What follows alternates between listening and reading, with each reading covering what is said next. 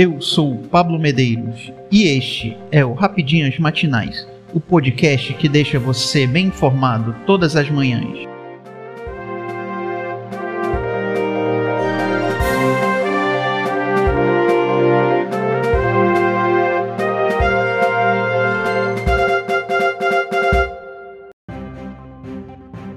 Hoje, 7 de julho de 2022, vamos às principais notícias. Frente dos Caminhoneiros aciona STF para suspender tramitação da PEC das Bondades. O deputado federal Nereu Crispim, em conjunto com a Frente Parlamentar Mista dos Caminhoneiros Autônomos e Seletistas, entrou nesta quarta-feira 6 com um mandado de segurança no Supremo Tribunal Federal, pedindo a suspensão da tramitação da PEC das Bondades na Câmara dos Deputados. O texto aprovado no Senado Federal na semana passada institui um estado de emergência no país para permitir a criação e ampliação de programas sociais como Auxílio Brasil, Auxílio Gás, Pix Caminhoneiro e distribuição de voucher aos taxistas, a menos de 90 dias das eleições de 2022. A medida de caráter urgente, endereçada ao plantão jurisdicional do Supremo cita que a matéria interfere na separação dos poderes, corrompe a publicidade obrigatória das informações orçamentárias, contáveis e fiscais, viola a soberania popular dos direitos políticos, atentando contra as garantias fundamentais e atenta contra a soberania e independência do Brasil, além de prejudicar a estabilidade e segurança jurídica, entre outras coisas.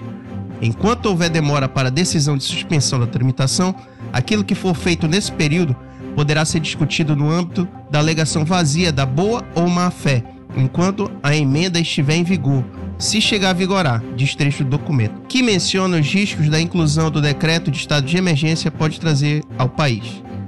Cria exceção à Constituição e ao Instituto de Proteção contra Abuso do Poder Político.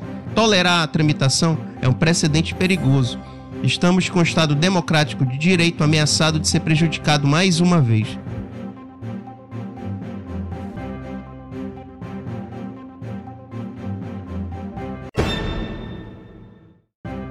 Boris Johnson é pressionado a deixar a liderança de Partido Conservador do Reino Unido. O primeiro-ministro britânico Boris Johnson é pressionado a renunciar à sua posição de líder do Partido Conservador do Reino Unido, o que representaria também a renúncia ao posto de chefe do governo. Na manhã desta quinta-feira, 7, as manchetes dos jornais britânicos destacam a situação insustentável do chefe do governo. O Daily Express, jornal favorável aos conservadores, cita a última batalha de Johnson, o Daily Telegraph afirmou que o primeiro-ministro estava mortalmente ferido. A BBC informou que Johnson deve renunciar nesta quinta-feira 7 e Downing Street anunciou que ele fará um discurso aos britânicos durante o dia. Recentemente, Johnson afirma que não irá renunciar ao cargo de primeiro-ministro do país.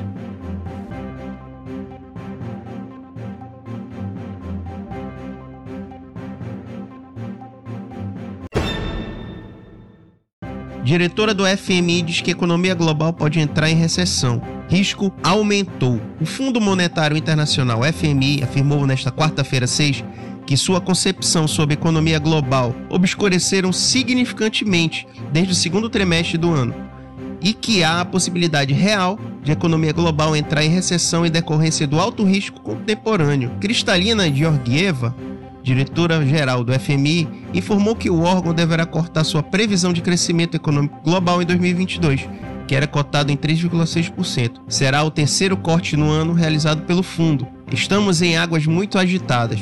O risco de uma recessão global aumentou, então não podemos descartá-lo, disse o economista após afirmar que 2023 será um ano ainda mais difícil que o atual. Em 2021, a economia do mundo cresceu 6,1%.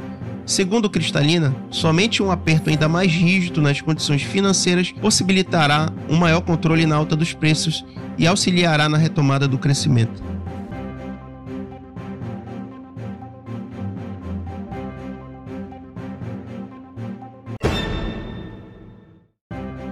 Fome avança para as cidades e para as classes médias, afirma a ONU. A América Latina perdeu 20 anos no combate à fome, que atingiu mais de 56 milhões de pessoas em 2021, afirmou nesta quarta-feira 6 Julio Berdeguer, representante regional da Organização das Nações Unidas para a Alimentação e Agricultura. A região perdeu 20 anos de combate à fome. É um agravamento de uma condição que já era desastrosa, que nos diz que a recuperação pós-pandemia não chegou aos lares, disse o alto funcionário da FAO. Em 2020, a crise sanitária fez disparar o número de pessoas com fome para 52,3 milhões, enquanto em 2021 essa cifra chegou a 56,5 bilhões, 8,6% da população regional. Estamos retrocedendo desde 2015. A maior catástrofe veio de 2019 para 2020, mas tivemos um leve agravamento novamente este ano com quase 4 milhões de pessoas a mais que passaram fome, acrescentou. Ainda segundo Berdeguer, o problema da fome passa em 2022 a avançar para centros urbanos e classes médias, deixando de ser um problema de lugares isolados e favelas.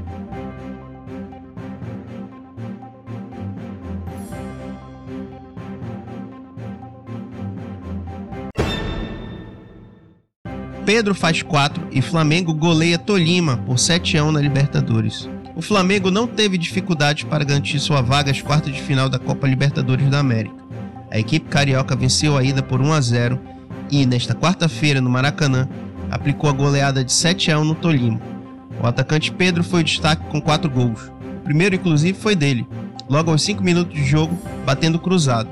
Ainda no primeiro tempo, Quinhones fez gol contra aos 20 minutos e ampliou a vantagem rubro-negra.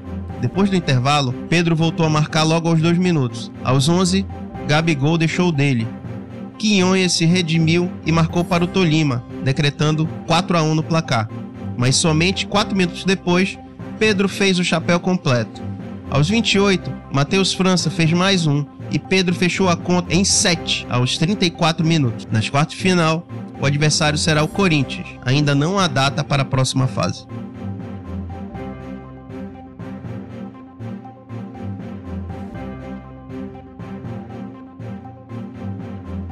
Eu sou Pablo Medeiros e este foi o Rapidinhas Matinais, o podcast que deixa você informado. Até mais.